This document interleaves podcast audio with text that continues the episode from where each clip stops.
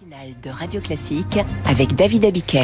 Et avec David Doucan à 7h26. Bonjour David Doucan, Bonjour. chef du service politique du Parisien aujourd'hui en France. Nous allons aujourd'hui beaucoup entendre parler de l'accord de 1968 entre la France et l'Algérie qui facilite l'arrivée et le séjour en France des immigrés algériens. Les républicains veulent que l'État dénonce purement et simplement cet accord, ce qui met la majorité dans l'embarras. Oui, euh, les Républicains ont déposé une proposition de résolution qui sera examinée et passée au vote aujourd'hui. De quoi parle-t-on? Il s'agit d'un accord bilatéral entre la France et l'Algérie signé le 27 décembre 1968 et qui crée un statut particulier pour les ressortissants algériens en matière de circulation, de séjour et d'emploi en France. L'enjeu, à l'époque, était de fluidifier l'arrivée d'une main-d'œuvre dont euh, notre pays avait besoin. Le texte, euh, qui relève du droit international, prime sur le droit français et écarte les Algériens du droit commun en matière d'immigration. Cela signifie, l'avez-vous bien en tête, euh, Que Ah. même, même si le projet de loi immigration de Gérald Darmanin était adopté,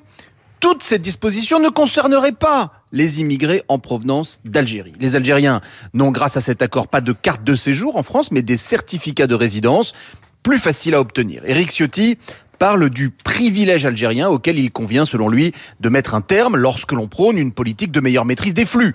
En tout cas, si l'on veut être cohérent. D'où l'initiative de la droite qui va obliger tous les députés à se prononcer sur la question aujourd'hui. Et c'est là que le bas blesse pour la majorité. Oui, d'abord au sein même de Renaissance, voyant venir le risque de divisions à ciel ouvert, la présidence du groupe s'est empressée de fixer une ligne, non à la résolution de dénonciation de LR, mais oui à un éventuel avenant à l'accord de 1968 pour endurcir les contours. Une position qui correspond à celle du gouvernement, rappelée hier soir par Elisabeth Borne chez nos confrères du Figaro. Une position mi-chèvre, mi-chou. En Macronie, les anciens socialistes sont légion. Le en même temps fait rage. Et il lasse, il lasse l'aile droite de la majorité qui ne comprend pas bien pourquoi ménager un pays avec lequel les relations sont de toute façon exécrables. Il lasse aussi Édouard Philippe qui, impatient de se démarquer dans la perspective de 2027, a pris position en faveur d'une dénonciation de l'accord de 68.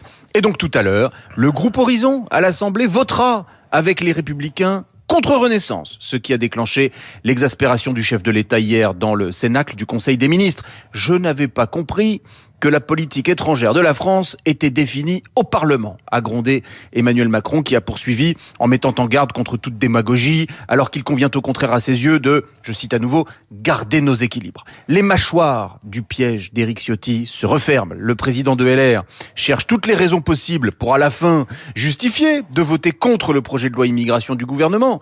Le refus de dénoncer l'accord de 68 lui en offre une de plus. J'ai une vision, c'est celle des mâchoires d'Éric Ciotti qui se referment sur ce qu'il appelle le privilège algérien. Bientôt peut-être euh, la réponse sur, euh, sur l'issue de cette affaire. À demain David. À demain. Tout de suite le temps.